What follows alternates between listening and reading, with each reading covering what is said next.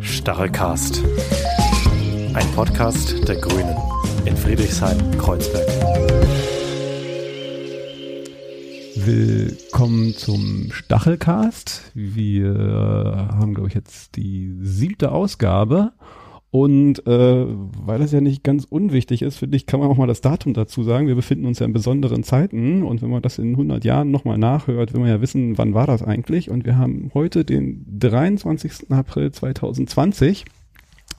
Ich bin Ingo und zu Gast haben wir eine ganz besondere Oh Gott, ich, ich stolper immer darüber. Äh, ich will immer Gästin sagen, bin mir aber nicht äh, ganz sicher. Äh, auf jeden Fall bei uns Janan, die sich gerne selber mal vorstellen kann und der Joe, der sich danach auch ganz gerne mal noch selber vorstellen kann, den ihr ja schon mal gehört habt im Podcast. Janan, aber Ladies first. Ja, also Janan Bayram ist mein Name. Ich bin seit 2017 die einzige direkt gewählte Abgeordnete im Deutschen Bundestag für die Grünen mit der, als Nachfolgerin von Hans-Christian Ströbele.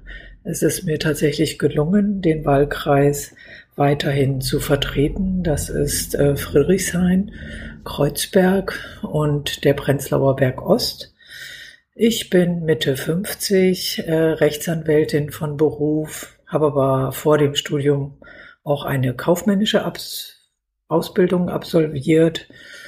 Ja, und bin Mutter, ja, Selbstbewohnerin im Wahlkreis und im Bundestag sitze ich in den Ausschüssen Inneres, im Rechtsausschuss, im Verteidigungsausschuss und im Richterwahlausschuss für die ordentlichen Gerichte. Soweit zunächst zu mir. Genau, also vielleicht nochmal so kurz zum, zu unserem heutigen Thema. Wir wollten die Gelegenheit nutzen, weil du gerade halt auch den Bundestag angesprochen hast, mal deine Erfahrungen gerade äh, zur Arbeit des, des Bundestages und als Parlamentarierin in diesen besonderen Zeiten der Corona-Krise. Da ist ja alles nicht ganz so normal, wie es sonst ist. Und da würde uns mal ein bisschen interessieren, was du uns da so ja, berichten kannst, aber dazu gleich mehr vielleicht. Jetzt wollen wir den Joe nicht übergehen. Joe, magst du auch nochmal dich kurz vorstellen? Ja, danke schön, danke schön.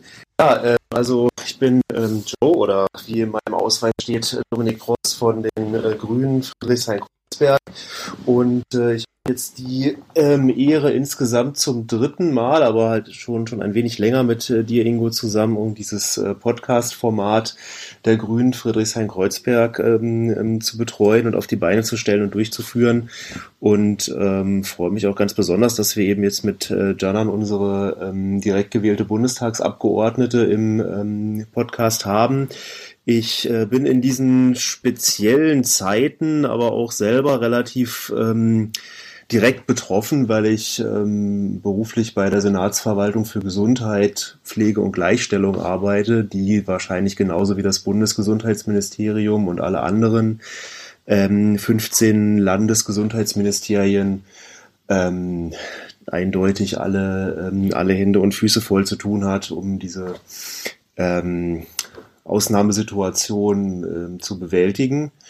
Und ähm, da ist mir, äh, wenn ich jetzt mal direkt so einsteigen äh, darf, Jana, nämlich aufgefallen, ich habe heute ausnahmsweise mal ähm, einen freien Tag und den habe ich genutzt unter anderem, um eine Bundestagsdebatte bei ähm, Phoenix mir anzugucken äh, mit unsäglichen AfD-Anträgen unter anderem. Ähm, und da ist mir aber schon ganz direkt aufgefallen, was wahrscheinlich ähm, jedem sofort auffällt, dass eben der Bundestag sehr, sehr äh, leer ist, das Plenum, und einfach auch anders aussieht. Also wir haben da ähm, ja sehr viele leere Plätze. Ich habe den einen ähm, Ausschnitt gesehen dann im Fernsehen, wo du Janan irgendwie mit äh, Katrin Göring-Eckert kurz irgendwas besprochen hast, aber da war so die komplette leere Bank quasi dazwischen. Ähm, ja, und ich könnte mir vorstellen, dass das für dich und für euch als Abgeordnete einfach ein ähm, komplett anderes Arbeitsgefühl ist im Moment. Vielleicht auch ein bisschen spooky, oder? Wie siehst du das? Ja, also es ist äh, in der Tat äh, so, dass dieses äh, Abstand wahren und äh, diese Achtsamkeit ähm, eine andere Auseinandersetzung auch ein anderes äh, Tagen mit sich bringt. Hm, wir haben jetzt, um mal vielleicht diese Woche zu beschreiben, äh, die regulären Termine für Arbeitsgemeinschaften, für Arbeitskreise, die haben wir alle per Videokonferenz abgehalten. Und äh, in der Plenarsitzung haben wir eben diese zwei freien Sitze zwischen uns, so dass wir relativ verteilt und auch sehr genau eingeteilt äh, uns im deutschen. Oh, tja, nein. Ah, da ist es passiert. Bund dem Weg ah. zu gehen. Ach, da ist sie und ähm, ja, ich habe ganz viele Masken selber äh, genäht und habe auch bei Twitter ein paar verlost und ähm, unter meinen Followern und äh, versuche irgendwie, ehrlich gesagt, das Beste draus zu machen, weil ich es so wichtig finde, dass wir gerade als Bundestagsabgeordnete mit der Bevölkerung im Austausch darüber sind und dass wir natürlich ähm, auch sehr genau beobachtet werden, wie weit wir uns an die Vorgaben, die Politik macht, hält. Also ich will mal sagen, heute habe ich äh, während der Sitzung äh, eine Nachricht bekommen, äh, wo jemand halt sagte, ähm, der Hubertus Heil, der hat sich nicht an die äh, Vorschriften gehalten, in die Armbeuge zu niesen, sondern äh, hat das anders gemacht ich glaube halt, dass es im Moment einfach so eine ja sehr verletzliche, sehr besondere Stimmung in der Bevölkerung gibt und äh, natürlich ähm, setzt sich das ein Stück weit im Deutschen Bundestag fort. Ich will mal nur sagen, der Innenausschuss zum Beispiel, der hatte eine Maskenpflicht. Da haben alle eine Maske getragen. Im Rechtsausschuss war es halt so, dass die Bundestagsmitarbeiter, also die Ausschussreferenten, eine Maske getragen haben und ich hatte meine dabei und habe sie aus Rücksicht auch getragen. Äh, insoweit, äh, es ist wirklich so, dass man sich vielen Dingen nochmal ganz neu nähern muss und neben der Routine, die wir ja auch haben, in unserer Arbeit äh, im Deutschen Bundestag haben wir jetzt eine neue Achtsamkeit, ähm, die einerseits nach innen natürlich ist. Man will verantwortungsvoll sein. Wir haben ja auch Kollegen, die zur Risikogruppe gehören. Manchen sieht man es an, anderen sieht man es gar nicht an. Und äh, da geht es eben auch darum, dass wir ein Stück weit die Balance, die wir von der Bevölkerung erwarten, dass sie eingehalten wird, auch ein Stück weit vorleben müssen. Jetzt hast du ja gerade eine ganze Menge, also ganz kurz noch dazu, vielleicht für dich zur Info, wir hatten einen ganz kurzen Aussetzer zwischendrin, als du erzählt hast, aber wollten die jetzt nicht weiter unterbrechen. Also äh, das ist halt auch äh, das Thema, was wir hier haben. Wir nehmen diesen Podcast ja auch äh, social distant äh, über das Internet auf und da spielt uns auch hier und da mal die Technik äh, ein Schnippchen, aber war trotzdem das meiste noch drauf. Du hast jetzt gerade eine ganze Menge so zu den, ich würde es jetzt mal so prozessualen äh, und diesen mhm. formalen Dinge, die wir jetzt ja alle auch als äh, Mitbürgerinnen und Mitbürger äh, erleben, die Regeln, an die wir uns plötzlich alle halten müssen. Aber ähm, neben sowas wie Abstand und Maske und dergleichen verändert sich ja, glaube ich, euer Arbeitsalltag äh, doch auch auf anderen Ebenen. Also ich glaube, aber das vielleicht nur deine Erfahrung, tagt ihr noch so viel, habt ihr noch so viele äh, Möglichkeiten, euch als Abgeordnete einzubringen, äh, eure sonstigen Aufgaben und Pflichten und Rechte halt auch wahrzunehmen in dieser besonderen Zeit? Ist da der, der Betrieb äh, überhaupt so, so möglich, wie, wie sonst unser demokratischer Betrieb funktioniert im Bundestag? Ja, wir fordern das auch ein. Wir haben von Anfang an gesagt, wir wollen keine Notparlamente. Wir wollen äh, jedem Abgeordneten ermöglichen, seine Rechte wahrzunehmen. Wir hatten zum Beispiel auch diese Woche die äh, Frage, ob wir die Fragestunde abhalten. Wir haben gesagt, ja, wir fordern das ein. In der vorletzten Sitzung gab es halt äh, gewisse Unsicherheiten, es gab halt zum Beispiel auch Kollegen, die unter Quarantäne standen. Und die war eher ungewöhnlich, die Sitzung. Und es wurden auch weniger Reden gehalten. Aber ich fand jetzt gestern und heute, also gestern den Rechtsausschuss, da haben wir die Dinge genauso debattiert, debattiert wie immer. Und äh, bei einem meiner Redebeiträge äh, war es dann halt der Kollege von der Koalition, der mir nicht äh, gegenüber saß im Saal, sondern oben auf der Tribüne saß. Und ich habe mich einen Moment mal gewundert, dass auf einmal die Stimme von oben kam. Aber die Debatte war ähnlich heftig wie eh und je. Und ähm, von daher habe ich den Eindruck, dass wir uns viel Normalität auch zurückholen. Ich hatte in der vorletzten ähm, Plenarsitzung mit einer persönlichen Erklärung auch ein Stück weit ähm, sozusagen mein Abstimmungsverhalten erklärt, indem ich halt gesagt habe, ich stimme jetzt hier zu, weil ich das als ähm, eine Verantwortung von mir ansehe, äh, Hilfen und Unterstützung für die Menschen äh, schnell zu ermöglichen.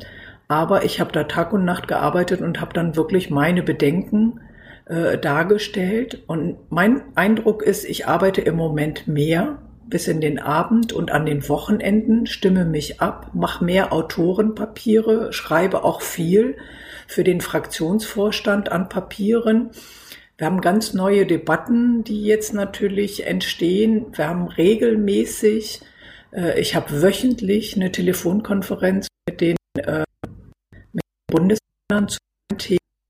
Also mein Eindruck ist, äh, dass wir als äh, Deutscher Bundestag und als Abgeordnete sehr ähm, aktiv sind in der Rolle, um unseren Beitrag zu leisten. Ja die, das wird auch gehört, also oder äh, habt ihr die Möglichkeit, dass das vielleicht gar nicht so richtig ankommt, eure Aktivitäten und Bedenken und Eingaben?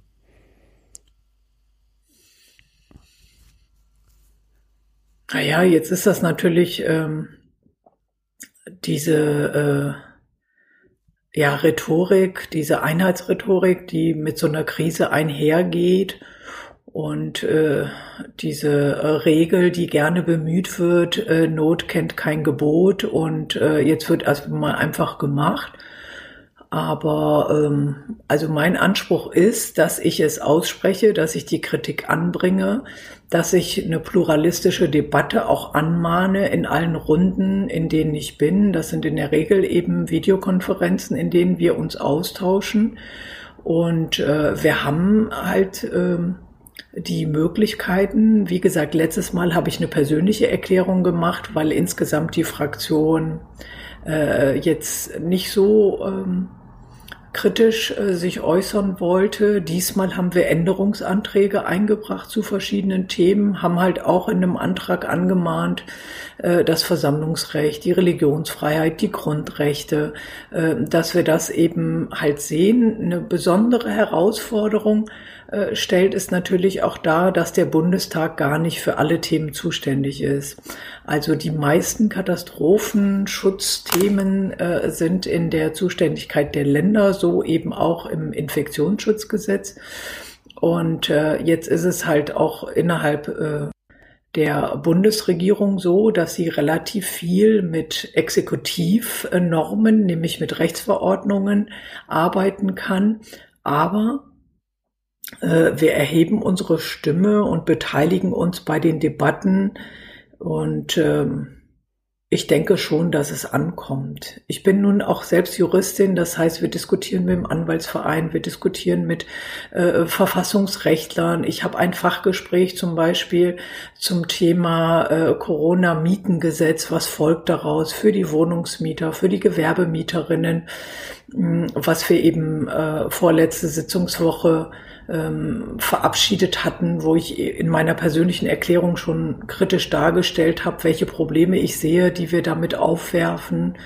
Und ich fand schon sehr interessant, ähm, auch demokratietechnisch zu sehen, wie wirkt sich das eigentlich aus, was wir mit dieser ähm, Zielrichtung, die Mieterinnen zu schützen, ähm, als Gesetz auf den Weg gebracht haben. Das habe ich dann halt diskutiert mit einem äh, Juraprofessor aus Leipzig, einem Anwaltskollegen hier aus Berlin, dem Hamburger Justizsenator und einem früheren Richter am Oberlandesgericht München. Das haben wir auch in so, einer in so einem Online-Format. Und ähm, die Debatten, die daraus entstehen, geben mir schon den Eindruck, dass unsere Stimme da gehört wird, ja. Hast, du hast ja gerade schon so Themen angesprochen, die auch ja ähm, Bürgerinnen und Bürger hier im Bezirk bewegen. Also das Thema Miete ist ja gerade für uns Kreuzbergerinnen schon, schon länger ein Thema. Auch vor Corona äh, drückte uns da der Schuh äh, schon, schon arg. Ähm, Gibt da neben dem Mietthema so andere Themen auch aus deiner Arbeit hier als äh, Vertreterin des, des, des, eines Wahlkreises, äh, Dinge, die du jetzt besonders mit in die Bundestagsdebatten einnimmst oder wo du vielleicht auch Möglichkeiten siehst, die jetzt endlich mal auf den Tisch zu bringen. Äh, also ich finde, Miete ist so ein, so ein Thema, da passieren ja jetzt plötzlich, also vielleicht passieren da jetzt auch Dinge, die vorher undenkbar waren, auch zum Positiven mal.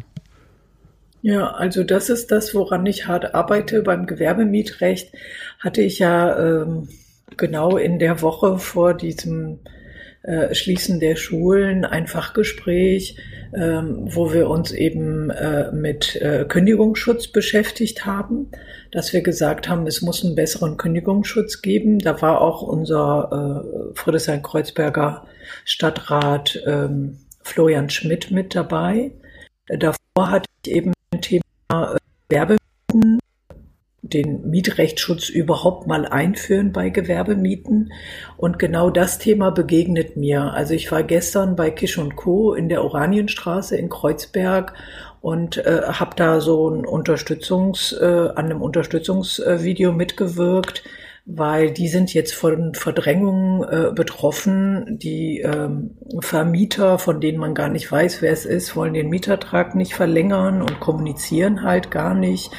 Und da ist schon meine Hoffnung, äh, dass wir eben diese Debatte stärker nach vorne bringen können, weil äh, das Thema Gewerbemieten gerade auch für kleinere Geschäfte äh, eins ist, was äh, die Menschen krass umtreibt und überhaupt das ganze Thema ähm, Eigentum, Verantwortung für die Gesellschaft, äh, das ist schon etwas, was wir, glaube ich, in der Krise, wo das Thema Solidarität oder wie wirtschaften wir eigentlich, äh, wo diese Fragen aufgeworfen werden, sollten wir die Debatten führen und wir sollten äh, tatsächlich die Dinge äh, die eigentlich auch schon vor Corona immer stattgefunden haben, aber jetzt in ihren Wirkungen teilweise viel krasser sind. Das sollten wir uns anschauen. Das ist das eine Thema. Ein anderes Thema, was in Friedrichshain-Kreuzberg aktuell eine besondere ähm, Rolle spielt, ist natürlich der Verkehr. Hm. Also ich habe in ja, all den Jahren nicht annähernd äh, diese Sicherheit im Straßenverkehr als Radfahrerin gehabt, wie ich sie jetzt die letzten äh, Wochen hatte.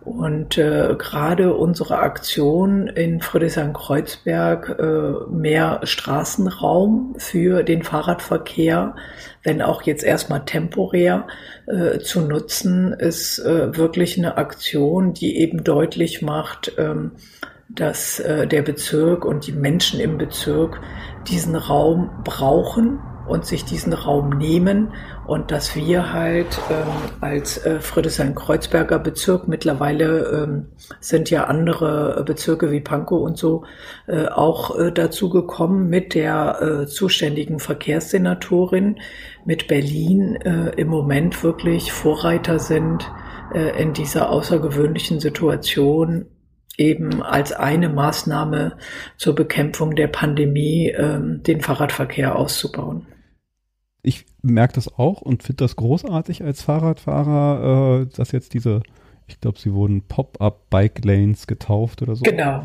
Ähm, dass die jetzt entstehen. Du sagtest gerade temporär. Warum muss das temporär sein und wie kann man aus temporär äh, dauerhaft machen? Was äh, bedarf es denn dafür? Ja, genau, darüber habe ich heute mit äh, meinem Kollegen äh, Stefan Gelper äh, geredet, äh, der halt für das Thema äh, städtischer Verkehr zuständig ist und mit dem ich ja auch schon in Berlin im äh, Landesparlament den Raddialog und das Mobilitätsgesetz und alles bearbeitet habe.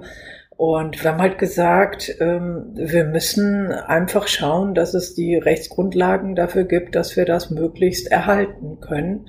Und er hat halt gesagt, es wird sehr schwierig mit der CDU-CSU Herrn Scheuer und ähm, äh, das ist halt geht halt zurück auf das äh, auf die Straßenverkehrsordnung, die da jetzt eine Ausnahmemöglichkeit äh, dargestellt hat, aber ähm, es ist halt ja eine ziemliche Herausforderung. Aber meine Hoffnung ist, wenn die Menschen im äh, Kiez und in der Stadt sich diesen Raum ähm, sozusagen erfahren haben mit dem Fahrrad, dass sie den dann nicht mehr hergeben und dass wir damit eigentlich ja die Vision haben, wie äh, Stadt sein kann, wie ähm, öffentlicher Raum und Straßenraum äh, gerechter verteilt werden kann. Und wir müssen dazu eben keine bunten Bilder oder Plakate mehr malen, sondern die Menschen erleben das. Sie können mit ihren Kindern auf der Straße äh, Fahrrad fahren und können damit Mobilität leben. Und ich glaube halt wirklich, dass die Menschen das nicht mehr wieder hergeben werden und dass wir dann auch kreativ eine Rechtsgrundlage finden werden, um es zu erhalten. Das Dass die Menschen also quasi das, ähm, mit den Spaß am, am Fahrradfahren ähm, entdecken und, und liebgewinnen ja, durch, die, ähm, durch die Ausnahmesituation. Ja, also ich finde, das sind, sind sehr schönen Gedanken. Ähm, ich kenne auch wirklich viele Leute, die jetzt, ähm, also alt äh, eingesessene Fahrradfahrer und Fahrradfahrerinnen sozusagen, die ähm, umso lieber tun und auch Leute, die ganz bewusst vom, PNV Abstand nehmen. Und äh, die aufs Fahrrad setzen und deswegen äh, sagen, ja, das kann, können Sie sich jetzt vorstellen, irgendwie öfter zu machen. Ähm, Gibt es denn so andere Themen, die du jetzt gerade auch in dem Alltag, also im parlamentarischen Alltag äh, und in Diskussionen und Debatten und in den Ausschüssen äh, ja so, so auf die Agenda vielleicht setzt? Oder merkst, dass sie halt aufkommen, die vielleicht gerade so solche Themen wie die Verkehrswende oder äh, auch auf anderen Ebenen so ein paar äh, Themen voranbringt. Also Beispiel fällt mir ein, das ist natürlich jetzt ein, vielleicht auch ein Sonderthema, was ja alles. Äh, die schwarze Null war so die heilige Kuh, die äh, partout nicht angefasst werden wollte äh, und, und plötzlich ist sie äh, äh ratzfatz gefallen. Ähm, Gibt es da auch so andere Dinge? Äh, vielleicht so diese Möglichkeitsfenster, die sich jetzt gerade öffnen, wo du sagst, da versuchen wir halt auch mit unserer parlamentarischen Arbeit äh, äh, rein zu grätschen, um das jetzt vielleicht mal so ein bisschen despektierlich zu sagen. Hm. Also es ist halt so eine Ambivalenz, ehrlich gesagt, in der Fraktion, äh, weil halt auf der einen Seite äh, gesagt wird, es ist uns wichtig, äh, dass wir unsere Verantwortung übernehmen. Also ich sag mal, man will die Krise nicht ähm, äh, für, für eigene Ziele äh, zu krass nutzen. Das muss man, glaube ich, schon ganz klar sagen. Und auf der anderen Seite ist es natürlich so, und das hat ja heute auch Toni Hofreiter in seiner äh, Antwort auf die Regierungserklärung der Bürgermeisterin deutlich, der, der äh, Kanzlerin deutlich gemacht, ähm, dass äh, es uns schon um CO2 geht und dass es uns eben auch deutlich macht, dass dieses Land in einer Krise sehr wohl in der Lage ist, auf Wissenschaftler zu hören, und äh, dass es eben sehr wohl möglich ist, ein Thema äh, prioritär so wichtig zu nehmen, äh, dass eben äh, die Gesellschaft sich äh, äh, dafür ähm, so aufstellt und dass wir halt Anstrengungen bei ähm, der äh, Rettung äh, des Klimas und äh, der Ressourcen in, äh, in der Welt äh, uns vorstellen, dass es ähnliche Anstrengungen äh, geben kann und einen ähnlichen Einsatz äh, dafür geben kann. Und äh, von daher glaube ich schon, dass es ähm, ja zumindest uns deutlich macht, dass man könnte, wenn man wollte. Und äh, letztlich wissen wir ja auch nicht, wie die Dinge zusammenhängen, inwieweit äh, solche Pandemien womöglich auch äh, zurückgehen auf eben äh, die Veränderungen ähm, gerade in Regionen, in denen eigentlich bisher der Mensch nicht vorgedrungen war und äh, eben die Zerstörung der äh, Grundlagen der Natur, die dann eben in solchen Katastrophen äh, beantwortet werden. Also diese Zusammenhänge stärker zu verstehen und auch als Grüne eine ökologische Antwort auf diese Fragen zu finden, ähm, das ist unsere Aufgabe. Da können wir jetzt nicht irgendwie in der, ähm, in der Krise sozusagen weniger fordern. Äh, die Herausforderungen, die damit einhergehen, sind natürlich, ähm, wie die Antwort dann äh, letztendlich sein wird. Und da haben wir Sorge, dass gerade das Thema Ökologie ähm, bei den äh, Fragestellungen äh, nicht die große Rolle spielen wird. Umso lauter müssen wir das einfordern. Das ist, glaube ich, äh, unerlässlich. Nimmst du so andere Stimmen auch wahr, also die jetzt im Bundestag laut werden? Du hast gesagt, äh, die Debatten wurden hitzig geführt. Äh, Joe hat vorhin ein paar unsägliche Anträge angemerkt. Äh, werden plötzlich so Themen vielleicht auch von anderen auf die Agenda gebracht, die du bedenklich oder vielleicht auch unterstützenswert findest?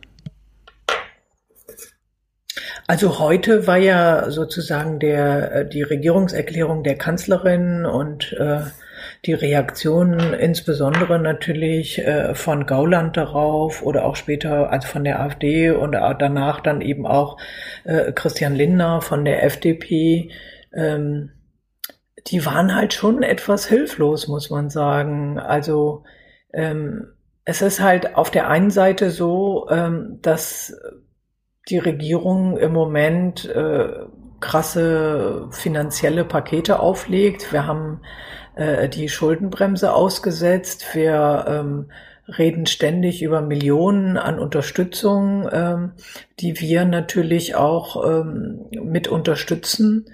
Und ähm, demgegenüber haben wir ja auch die Sorge, dass Grundrechte eingeschränkt werden und dass es auch äh, Einschränkungen sind, die unsere Gesellschaft insgesamt verändern. Aber das Interessante war wirklich, und das wurde in mehreren Debatten heute deutlich, äh, dass die AfD da total äh, zerstritten ist. Ich meine, die haben jetzt in der Krise eh auch in Umfragen Prozente verloren, aber äh, die sind halt auf der einen Seite äh, hingegangen und haben gesagt, sie hätten ja schon früh im Februar äh, auf die Pandemie aufmerksam gemacht und gleichzeitig sagen sie aber, alles soll geöffnet werden und ähm, äh, die Maßnahmen, die die Bundesregierung ergreift, sind viel zu äh, krass in ihren Einschränkungen.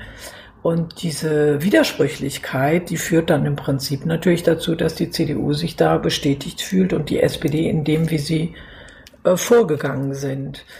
Äh, der Christian Lindner hat dann halt diese Schaum vor Mund Rede gehalten, die er die letzten äh, Tage und Wochen auch regelmäßig äh, in der Presse hält. Und da ist so der Grundton irgendwie zu sagen, ich weiß zwar nicht, wie man es besser macht, aber ich bin jetzt mal dagegen und fordere erstmal so Wirtschaft first und äh, Gesundheit second. Und das sind natürlich Dinge, äh, die brüsten sich dann mit, wir sind laut Opposition, aber äh, bei den Menschen, äh, bei der Bevölkerung, glaube ich, ähm, ist es so erkennbar, dass dort keine eigenen Ideen oder auch ähm, keine Konzepte äh, da sind, so dass man sagen kann, na ja, also die Merkel, die macht da und da Fehler und dann äh, überlassen wir es mal dem Herrn Lindner oder so. Also da muss man wirklich sagen, im Moment macht die Regierung eben auch einiges richtig. Selbst der Spahn, dem ich das niemals zugetraut hätte, macht nicht alles falsch und ähm, es ist halt so eine Verantwortung, auch in der Kommunikation zwar über den besten Weg zu streiten. Also Meinungsfreiheit ist wichtig, Wissenschaftsfreiheit ist wichtig. Auch die Wissenschaftler, die Epidemiologen sind ja äh, unterschiedlich. Die Virologen sind unterschiedlich in ihrer Einschätzung. Und diesen Grad zu finden von Verantwortung, auch in der Opposition, und gezielter Kritik, das ist die Herausforderung. Und ich glaube, gerade uns Grünen gelingt sie besser, weil wir eben zwar im Bund nicht in der Regierung sind, aber in sehr vielen Bundesländern haben wir Verantwortung. Und äh, da sind wir Gestalter, da sind wir auch in diesen Konferenzen mit dabei und müssen es den Menschen erklären. Und wie gesagt, also diese äh, Infektionsschutzmaßnahmen sind primär, auch diese ganzen Rechtsverordnungen wie Ausgangsbeschränkungen und, und, und, sind primär landesrechtliche Zuständigkeiten. Insoweit würde ich sagen, haben wir eine besondere Rolle und wir stimmen uns da eben auch sehr eng mit den Bundesländern ab, um im Prinzip im Ringen um die besten Ideen tatsächlich ähm, zu erreichen, äh, dass die Menschen unbeschadet diese ja für alle sehr schwierige, aber eben auch in Teilen lebensbedrohliche äh, Krankheit, diesen Virus äh, zu besiegen, zu bekämpfen. Du hast gerade angesprochen, etwas, was mich natürlich auch freut, äh, dass die die AfD in Umfragen zumindest äh, äh, Punkte verliert. Man muss aber auch ganz ehrlich dazu sagen, äh, das tun die Grünen auch. Also wenn ich mir so Umfragewerte anschaue, dann hat die CDU äh, gerade einen Höhenflug sondergleichen. Ist natürlich auch äh, in gewisser Weise, glaube ich, so in Krisenzeiten und da, wie du so ja selber sagtest, sie halt auch vieles richtig machen, dass da eine gewisse Unterstützung rüberkommt. Nur ähm, da schwenken ja auch äh, zumindestens äh, jetzt gerade ein paar potenzielle Wählerinnen und Wähler der Grünen halt auch äh, weg von uns und sehen scheinbar eine Partei wie die CDU als eine äh, bessere Alternative. Wie, wie, also A, hast du da eine gewisse Erklärung äh, äh, für, neben der offensichtlichen, dass man sich halt dahinter die, die CDU stellt, weil die vieles richtig macht, können wir da unsere Themen vielleicht gerade, weswegen halt äh, viele vorher halt gesagt haben, also wenn, dann wird die, die, die Grünen eher für mich eine bessere Alternative sein, dass die nicht mehr gehört werden. Also wie kommt es, dass auch wir da so viele äh, Wählerstimmen in Umfragen lassen? Hm. Also wenn man sich mal anschaut, äh, dass wir die kleinste Fraktion im Deutschen Bundestag sind und äh, bei der Wahl äh, 2017 äh, die Hälfte der Werte bekommen haben, die wir jetzt in Umfragen haben, wo wir halt äh, unterschiedlich verlieren. Ne? Also mal zwei Prozent in der Umfrage, dann vier, fünf Prozent. Äh, dann muss man halt sagen, ähm, dass es natürlich auch der Aufmerksamkeit geschuldet ist. Also im Moment sind eben äh, die ähm, Ministerpräsidenten, die, die in der Öffentlichkeit sind. Es ist die Regierung, die Exekutive auf der Bundesebene. Es ist auch äh, die Bundeskanzlerin, glaube ich, für viele Menschen ähm, halt so Projektionsfläche ist im Sinne von, die ist besonnen und die ist Naturwissenschaftlerin und der können wir unser Leben anvertrauen.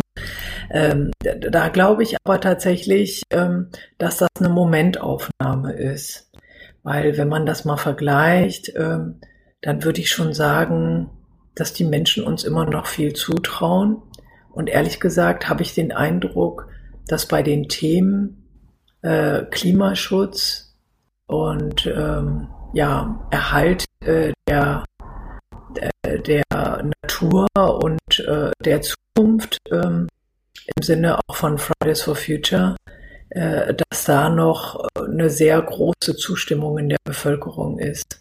Also das würde ich jetzt nicht so, ähm, äh, so als einen Verlust unserer Zustimmungswerte unbedingt äh, sehen wollen, sondern das ist wirklich der Krise geschuldet und äh, sozusagen äh, der besonderen Situation.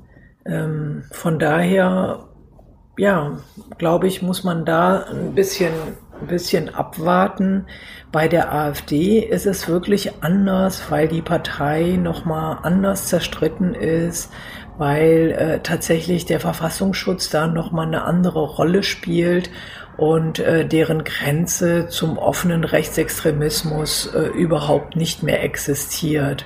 Also ich glaube halt, eigentlich müsste jeder, der noch halbwegs frei Verstand ist, mittlerweile ähm, äh, sozusagen aus dieser Partei austreten, weil ähm, sie einfach gefährlich ist. So. Und deswegen glaube ich schon, dass deren Verluste nochmal anders zu bewerten sind als unsere, aber schlussendlich werden wir das alles wahrscheinlich ähm, ja in der Perspektive betrachten, weil wenn wir es jetzt so ähm, äh, uns anschauen, dann wissen wir ja auch gar nicht, wie lange dieser Zustand so anhalten wird. Wir wissen zum Beispiel auch nicht, was passiert, wenn die Versprechen, die jetzt zum Beispiel gemacht werden, von der CDU nicht eingehalten werden oder ähm, wie belastbar Jens Spahn tatsächlich ist oder an welchem Punkt er womöglich auch Fehler macht. Also das sind alles Fragen, äh, die, glaube ich, ähm, noch auf uns zukommen werden. Im Moment finde ich ehrlich gesagt die Werte der Grünen unbedenklich. Hm. Also ich, ich äh, denke halt auch gerade so, ähm, es gibt so Themen, die werden auch trotz Corona-Krise äh, auch wieder hoffentlich auf die Agenda kommen. Also alleine dieses äh, Bombenwetter, was wir hier die ganze Zeit haben, äh, so schön es auch irgendwo ist, so bedenklich finde ich es auch gerade. Also wir, es, es scheint ja auch so, dass wir jetzt schon wieder in ein Dürrejahr starten und äh, ich hoffe, dass solche Themen dann äh, auch wieder auf die Agenda kommen und da dann halt auch wieder äh, die Kompetenz und das, das bedingungslose Streiten für solche Themen äh, durch die Grünen auch wieder wahrgenommen wird. Also wir haben zu dem Thema äh, Dürre, äh, die jetzt schon im Frühling ist, äh, die äh, Waldbrände, die es mittlerweile schon gibt, die haben wir heute gehabt im Plenum. Da haben wir eine Debatte zu gehabt und äh, das ist eben auch eine Realität und eine Bedrohung äh, für die Versorgung natürlich und ähm, äh, dass es halt, wenn man sich das hier in Brandenburg anschaut, dass wir Sandstürme haben, äh, dass äh, seit äh, äh, Februar es nicht mehr geregnet hat und ähm, wenn wir dann halt sehen, der Boden die letzten drei Jahre ist schon äh, äh, in seinem Grundwasser sozusagen äh, niedriger, als es eigentlich sein müsste. Und äh, für die Landwirte ist das eine sehr bedrohliche Situation, aber für die Wälder eben auch. Also für die Natur ist das eine krasse Herausforderung. Und äh, die Frage ist mindestens genauso drängend, dringend und drängend, dass es eben äh, gerade, wenn man jetzt das Thema Landwirtschaft hat, Lieferketten hat, all die Fragen, die Corona uns ja aufdrängt, den kann man sich ja nicht entziehen, dass halt gefragt wird, äh, ist denn die Versorgung mit Nahrungsmitteln aus deutschen Beständen leistbar? Das muss Frau Klöckner jetzt beantworten. Die ist dann auch ständig in der ersten Reihe und muss halt sagen, ja, die Landwirte können dies oder jenes machen. Aber wenn eben äh, aus der deutschen Landwirtschaft wegen der Dürre tatsächlich die Ernte nicht erfolgen kann, dann stellt sich die Klimafrage so viel drängender, dass selbst, sage ich mal, die geübte wirtschaftsfreundliche CDU, CSU ähm, sich diesen Themen nicht mehr entziehen kann und das ähm, Interessante an dieser krassen äh, Realität sowohl der Pandemie als auch der Klimakrise ist ja, man kann sich dem nicht entziehen. Man muss eine Antwort darauf finden. Und insoweit glaube ich schon, dass auch diese drängenden Themen Antworten finden müssen und dass sie auch von der CDU, CSU oder der FDP äh, nicht mehr geleugnet werden können. Insoweit fand ich eben auch heute die Rede von Toni Hofreiter äh, sehr gut, äh, der das äh, deutlich gemacht hat, dass wenn es jetzt in der Pandemie möglich ist, auf Wissenschaftler wie Virologen, wie Epidemiologen zu hören und sein politisches Handeln danach auszurichten, dass es genauso möglich sein muss bei der Klimakatastrophe und den Herausforderungen, vor denen uns die Klimakrise stellt. Mhm. Joe, jetzt weiß ich gar nicht, ob du noch da bist, aber äh, ja, selbstverständlich bin ich noch da. Ich, weil du vorhin gesagt hast, oh, wie dich die, die Krise beschäftigt, hast du vielleicht aus deinem, ja, den, den äh, Alltag mit der Corona-Krise im in deinem Bereich vielleicht so so so Themen, äh, die halt auch auf die Bundesebene vielleicht mal interessant wären zu reflektieren? Also ich finde es schon mal sehr interessant, aber natürlich auch äh, sehr richtig, dass wir jetzt bei diesem Krisenmanagement im Grunde genommen die Situation haben, dass wir einen Regelungsbereich, eben diese ganzen ähm, Eindämmungsmaßnahmen, die, ähm, wie, wie Jana das ja auch schon so richtig gesagt hat, nach der gesetzlichen Konzeption im Infektionsschutzgesetz ähm, den jeweiligen also eigentlich ja sogar den, eher so den, den Kommunen, den Gemeinden und Landkreisen, also den, den Gesundheitsämtern oder Gesundheitsbehörden, aber jetzt eigentlich auf die ähm, Länderebene gezogen wurden, dass sie aber auch dort eigentlich nicht verbleiben, sondern ähm, man die Möglichkeit gefunden hat, auch ohne Kompetenzänderungen jetzt einfach diese feste, regelmäßige ähm, Rücksprache der Bundeskanzlerin mit den Regierungschefinnen und Regierungschefs der Länder zu etablieren und dies äh, immer als, als Vorbedingung oder, oder Vorentscheidungsgremium eigentlich für die weiteren Maßnahmen zu machen.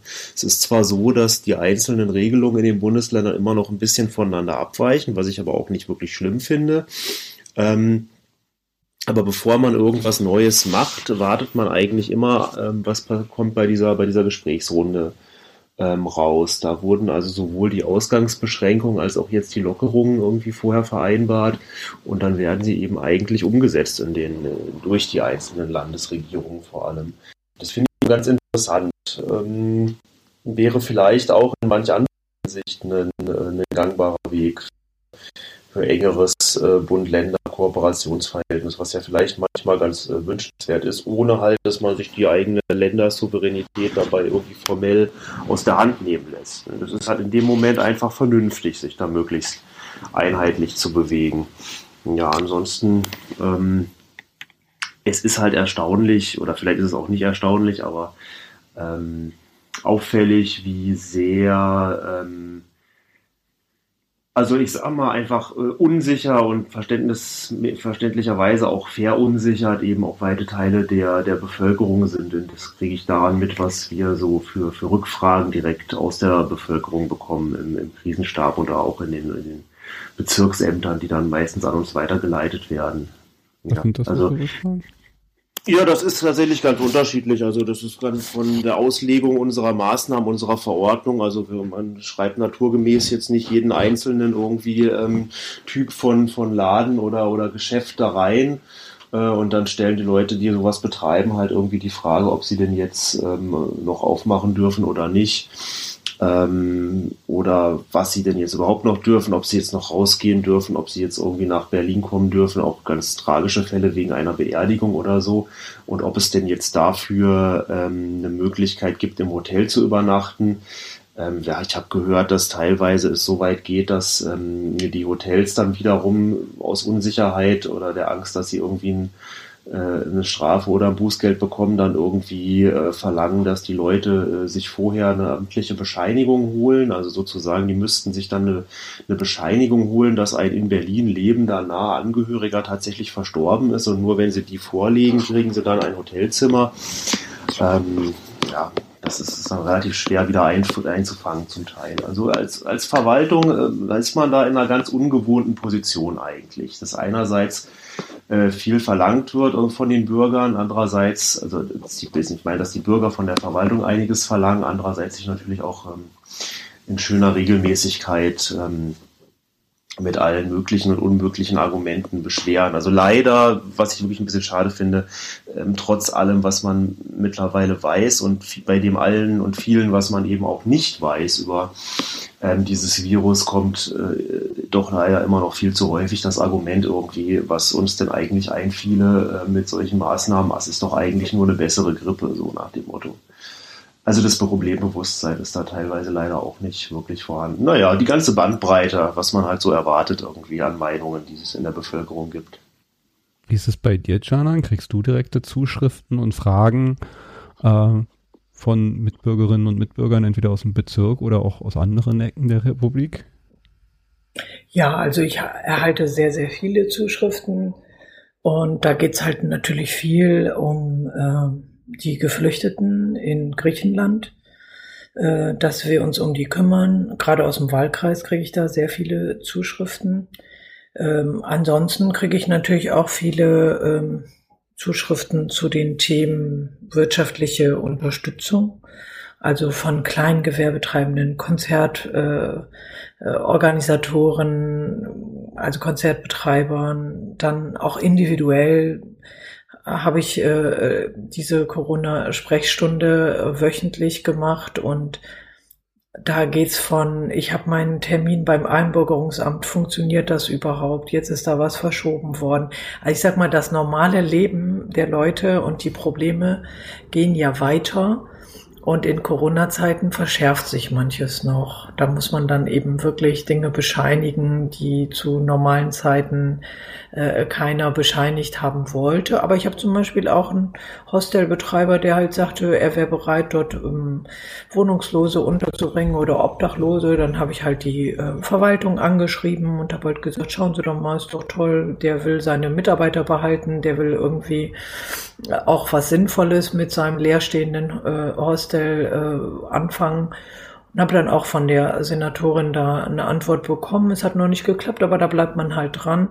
Dann haben wir natürlich die Herausforderung mit den Vorkaufsfällen. Äh, wir haben halt in, in Kreuzberg ein Haus, was jetzt vorgekauft werden soll und wo wir die Sorge hatten, dass die kurze Frist vielleicht nicht reicht für die Prüfung, weil wegen Corona womöglich die Verwaltung anders arbeitet. Und äh, ja, der äh, Vorkaufsfall hat dann eben dazu geführt, dass jetzt die Frist doch verlängert wurde und wir weiterhin um dieses Haus kämpfen. Aber natürlich muss man sich auch klar machen, äh, es geht hier um europäische Verantwortung. Also ich habe mich jetzt auch sehr äh, da eingesetzt äh, für äh, die Unterstützung, insbesondere Italiens, äh, die ja nun mal eine viel härtere Auseinandersetzung ähm, in äh, der Gesellschaft haben, auch bei den gesundheitlichen Fragen. Da wird das Thema Triage diskutiert, da sterben Menschen.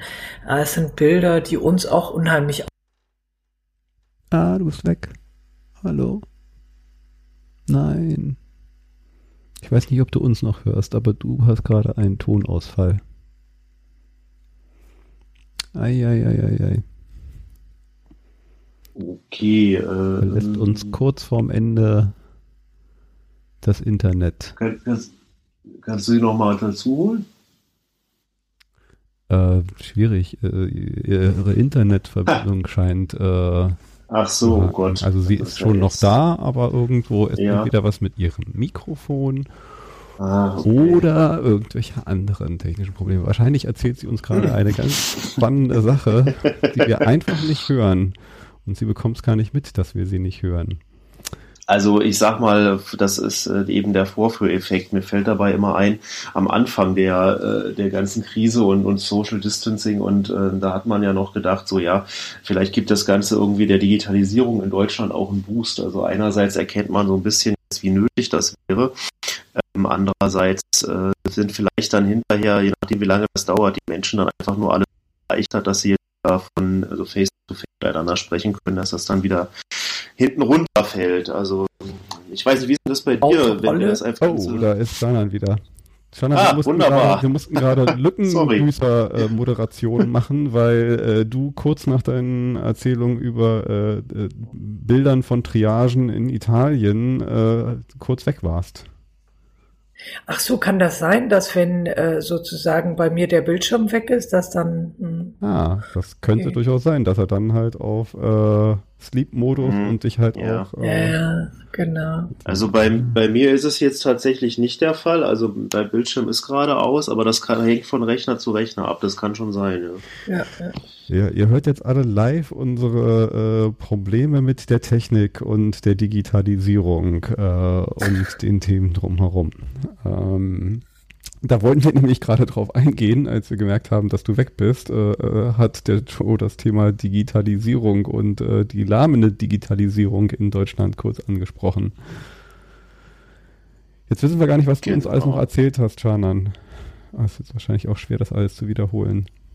Nein, nein, das ist überhaupt nicht schwer. Also es geht halt wirklich darum, dass ich eben die Situation, äh, die äh, Herausforderung für eine Gesellschaft, wie wir sie eben in, in Italien hatten, wo eben diese Triage-Entscheidung von den Medizinern getroffen werden muss, dass das ja eine Frage ist, die uns auch herausfordert und auf die wir als Rechtspolitikerin, die ich ja bin, äh, mit den Gesundheitspolitikern nach Antworten suchen.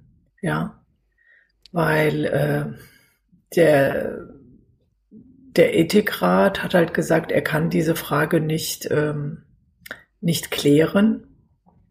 Der Triage, wie es geregelt sein kann. Mhm.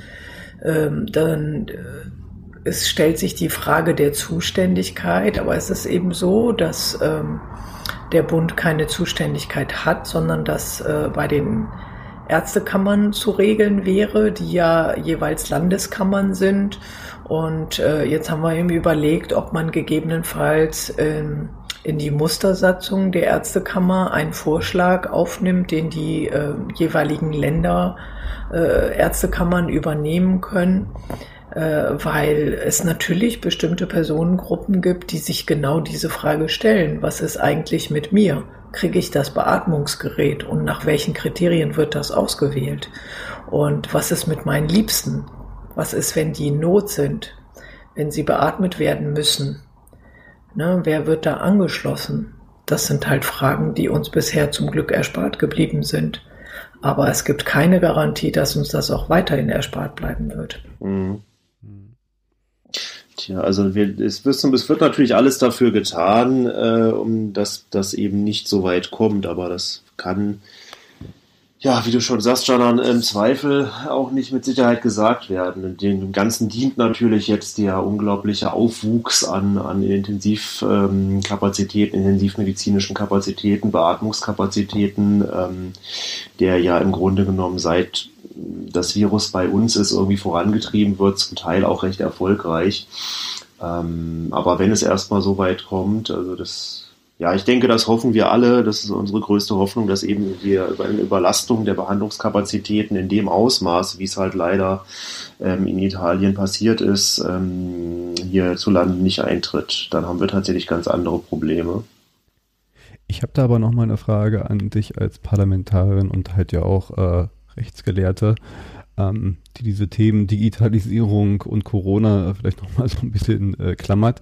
Äh, ein heißes Thema, was ja auch gerade in dem Kontext diskutiert wird und durch die Medien geht, äh, ist das der dieser Tracing-Apps. Also ähm, dass wir dann vielleicht bald empfohlen kriegen oder verpflichtet werden. Und da gibt es ja die unterschiedlichsten Sachen. Eine äh, App zu installieren, die dann auf einem, ich will jetzt da nicht in die technischen Details reingehen, aber auf einem doch äh, dann hoffentlich auch äh, datenschutzsicheren, also ein, einen datenarmen und, und, und sicheren Weg ermöglicht, äh, Nachverfolgung zu betreiben und halt auch die Ausbreitung der äh, Pandemie äh, zu kontrollieren.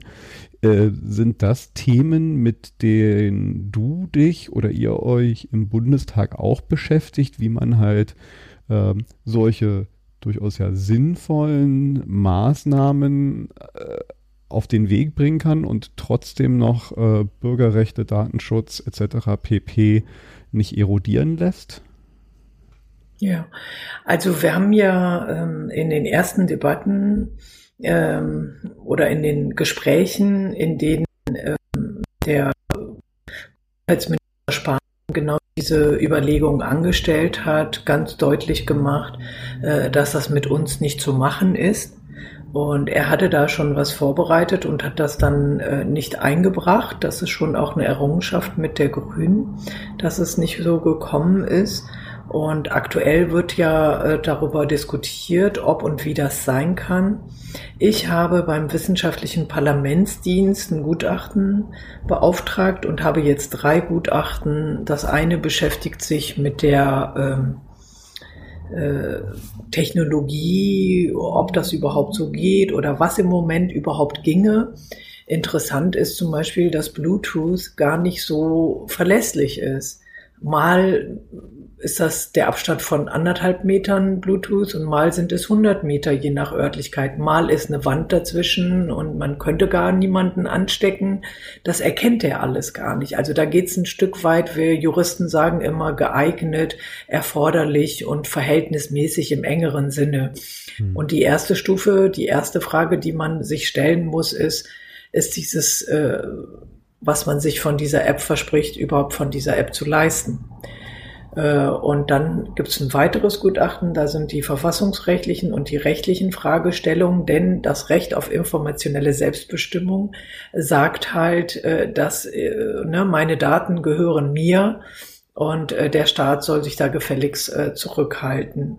Was wäre ja gar das nicht dritte, der Staat, der da die Daten kriegt, oder? Also das ist zu gewährleisten dann. Ja, es geht eben darum, ob Gesundheitsämter, andere Ämter darauf zugreifen können, ob meine Bewegungs- oder sonstigen Daten äh, abgefangen werden können. Also das ist so eine Mischung aus, will er die Daten überhaupt, würde er die nehmen und äh, kann man absichern, dass er sie auf keinen Fall bekommt.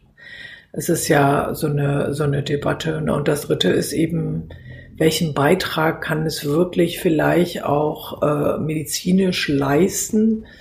Und äh, wenn man so manchen Leuten zuhört äh, zum Thema Tracing App, dann könnte man ja meinen, dass es jetzt je Eiermilch liegende Wollsau, das heißt äh, Wollmilchsau, also dass es irgendwie äh, so eine so eine Erwartung, die an diese App gesetzt wird, die jedenfalls in den Gutachten, die ich ähm, halt bekommen habe, die sind noch nicht veröffentlicht, ähm, äh, viele Fragen aufwirft, sag ich mal.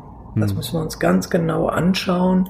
Und äh, was ich für gefährlich halte, ist tatsächlich ähm, Instrumente zu installieren und damit den Eindruck zu erwecken, das Thema ist erledigt und äh, jeder macht, was er will. Und am Ende haben wir dann äh, die böse Überraschung, dass das vielleicht alles nicht so funktioniert hat. Ne? Dann will ich nur noch mal sagen, bei den Gesundheitsämtern, der ähm, äh, öffentliche Gesundheitsdienst, äh, der stellt natürlich auch viele Fragen. Das hat ja selbst die Kanzlerin heute gesagt. Der war vor der Pandemie schlecht aufgestellt wenn wir teilweise äh, keine Ärzte bekommen für den, für die Gesundheitsämter, weil äh, die Bezahlung nicht gut war und, und, und. Ähm, von daher, wenn dieses nicht nachverfolgt werden kann, dann stellt sich eben die Frage, was soll diese App als Instrument leisten? Und die äh, sehr entscheidende Frage ist eben, muss es verpflichtend sein? Muss es freiwillig sein? Im Moment wird ja die Auffassung vertreten, wenn es freiwillig sein kann, dann braucht es überhaupt keine Rechtsgrundlage. Also da mhm. sind wirklich noch viele Fragen offen und ja, das interessiert mich sehr und ich bin da auch sehr skeptisch, gebe ich ehrlich zu. Also ich muss da ganz persönlich sagen, mich interessiert das auch sehr. Mein Hintergrund ist halt ein digitaler. Ich bin im Bereich der digitalen Gesundheit tätig und bin da immer in so einem innerlichen Zwiespalt auch, äh, weil ich auf der einen Seite da äh, viele äh, Möglichkeiten sehe, ähm, gleichzeitig halt aber auch als ein, ein Mensch, der, der Datenschutz und informationelle Selbstbestimmung und all das sehr hoch hält, auch immer äh, äh, sehr skeptisch draufblickend, was glaube ich auch ja richtig und wichtig ist, wenn man mit solchen Themen und solchen Daten hantiert, dann ist äh, höchste Vorsicht geboten. Ich fand deinen Punkt vorhin äh, ganz gut und wichtig, dass halt egal wie das jetzt mit, mit, mit Prüfung und dergleichen äh, vonstatten geht, ähm, dass bei einer Einführung, äh, sei sie jetzt freiwillig oder sonst wie, auch wirklich klar gemacht wird, das kann nicht äh, die eierlegende Wollmilchsau und die Lösung für all die Probleme und wir haben eine App in der Tasche und äh, zurück zu normal, was auch immer normal äh, ist dass das nicht sein kann. Also dass das halt nur ein, ein kleiner Baustein in einem sehr großen, komplexen Puzzle von Maßnahmen und äh, Themen ist, die halt auch, äh, wie all die anderen, evaluiert werden muss, ob sie halt überhaupt einen Effekt, den gewünschten Effekt, welchen Effekt auch immer hat und diese, dieser Eindruck nicht erweckt werden darf, äh, genauso wie ich finde jetzt es auch äh, äh kritisch ist, da mit lockeren Ma Lockerungsmaßnahmen umzugehen und, und zu sagen, naja, und wenn er euch jetzt dann alle noch in der Bahn eine Maske ummacht, dann ist auch alles gut. Das sind ja ähnlich äh, äh kritische Themen, ähm, äh, finde ich. Das, das ist, glaube ich, etwas, was wirklich bei jeder Lösung äh, und Maßnahme auch immer klar gemacht werden muss, dass wir uns da alle noch äh, vortasten und es nicht die eine einfache Maßnahme gibt, die alles äh, wieder zum, zum Normalen wenden wird. Ähm. Ja, ich denke, da muss man vielleicht auch drauf, äh, nochmal darauf hinweisen, dass ähm, die Situation ist halt schon eine relativ einmalige in der ganzen in der Geschichte und äh, sowohl die ähm, Bürgerinnen und Bürger, die damit konfrontiert sind, als sicherlich eben auch die, die Politikerinnen, Politiker oder die Leute in der Verwaltung sind, ähm, stehen vor, vor einmaligen Herausforderungen und dann versuchen alle unser Bestes, aber es besteht halt immer die Möglichkeit, dass man eine Maßnahme überlegt, einführt und dann erstmal gucken muss, bringt die wirklich was, wie viel bringt die wirklich.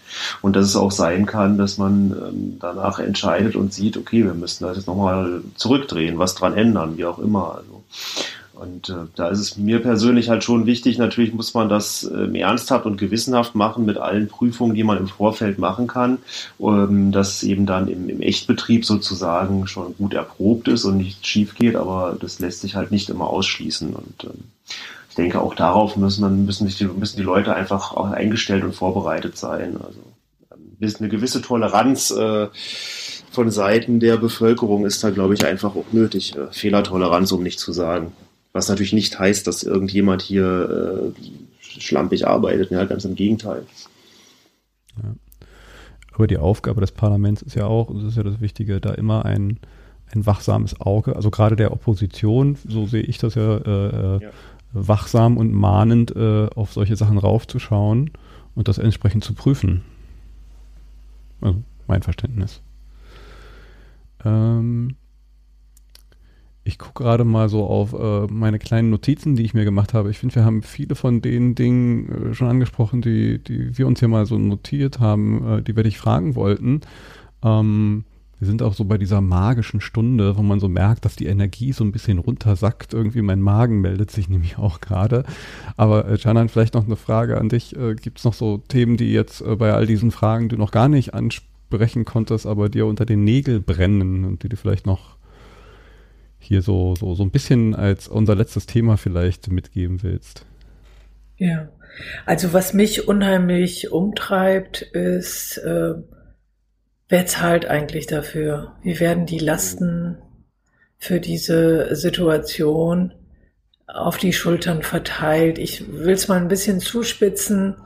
Ich sage mal, die Kassiererin, die jetzt wahrscheinlich noch äh, äh, intensiver arbeitet als sonst und für uns alle äh, sicherstellt, äh, dass wir versorgt werden, äh, dafür halt nicht über äh, durchschnittlich gut bezahlt wird, äh, muss die später mit ihren Steuern und Abgaben äh, finanzieren, dass Leute, die sehr gut äh, aufgestellt sind, die sehr gut um ihr Recht kämpfen können, äh, dass sie sich noch ihren entgangenen Gewinn überall holen können, wie zum Beispiel Adidas, die dann halt äh, irgendwie zwar keine Miete zahlen wollen, aber ihre Boni ähm, an die Manager auszahlen oder die äh, Dividende an die Aktionäre.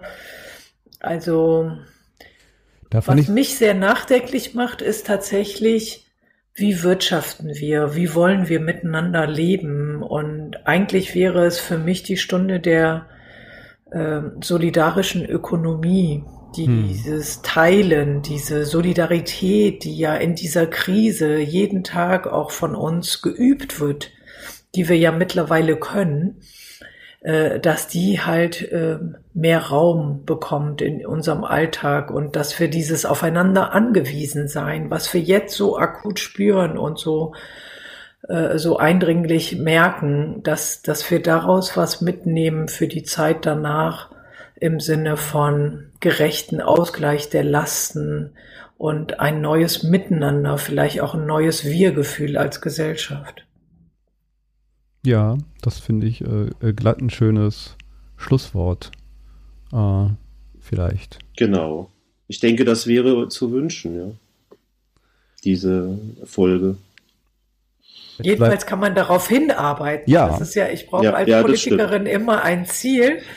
Und, und das ist das, was mich antreibt, halt zu sagen, was wir jetzt schaffen, von dem wir wissen, dass wir es können. Das können wir doch weiter vorantreiben, denn vor der Corona-Krise war unser Land so gespalten und wir haben jetzt die ersten Wochen in der Ausnahmesituation wirklich gezeigt, auch der ganzen Welt gezeigt, äh, was wir können, wenn wir zusammenhalten. Vielleicht ist das diese Kraft und diese Energie, um eben äh, weitere Herausforderungen, äh, vor denen uns die Zukunft stellt, äh, zu meistern. Ja, ich hoffe auch, dass wir jetzt die Themen, ich, ich nenne es ja immer äh, so, so die Utopien von morgen jetzt schon mal denken und, und anschieben. Ähm, dass das jetzt so vielleicht ein, ein guter Punkt ist, genau diese Dinge voranzutreiben. Ähm, äh, Janan, vielen Dank. Wie gesagt, ich bin so ein bisschen äh, energetisch und äh, von meinen Fragen her äh, am, am, am, am Endpunkt angekommen. äh, vielen Dank. Ich, ich finde, wir könnten sowas gerne nochmal wiederholen. Äh, ich fand das echt informativ und einen guten Einblick mal. Äh, Themen äh, wird es ja, glaube ich, in Zukunft nicht wenige geben. Ich denke Ja, auch. also, Also, sehr gerne und mir hat das Spaß gemacht und vielleicht ist es mir ja auch ein bisschen gelungen, ähm, deutlich zu machen, ähm, dass äh, wir im Bundestag tatsächlich hart arbeiten, auch in der Corona-Krise. Das glaube ich unbenommen. dafür auch nochmal ähm, herzlichen Dank. Also weil ich denke, es gibt äh, viele, viele, viele Menschen im Moment, die ähm, sich wirklich krumm machen, damit ähm, wir alle gut durch diese Krise kommen. Ja.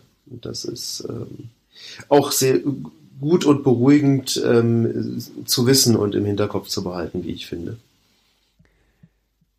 Gut, ich sage Tschüss, einen schönen Abend oder äh, Tag, wann auch immer ihr diese Folge hört. Äh, empfehlt uns weiter, hört auch zukünftig rein. Äh, wir werden uns Mühe geben, hier jetzt äh, regelmäßig immer spannende Themen und Gäste im Stachelcast zu haben. Bis dann. Ja, vielen Dank. Okay, ähm, alles klar. Dann bis zum nächsten Mal.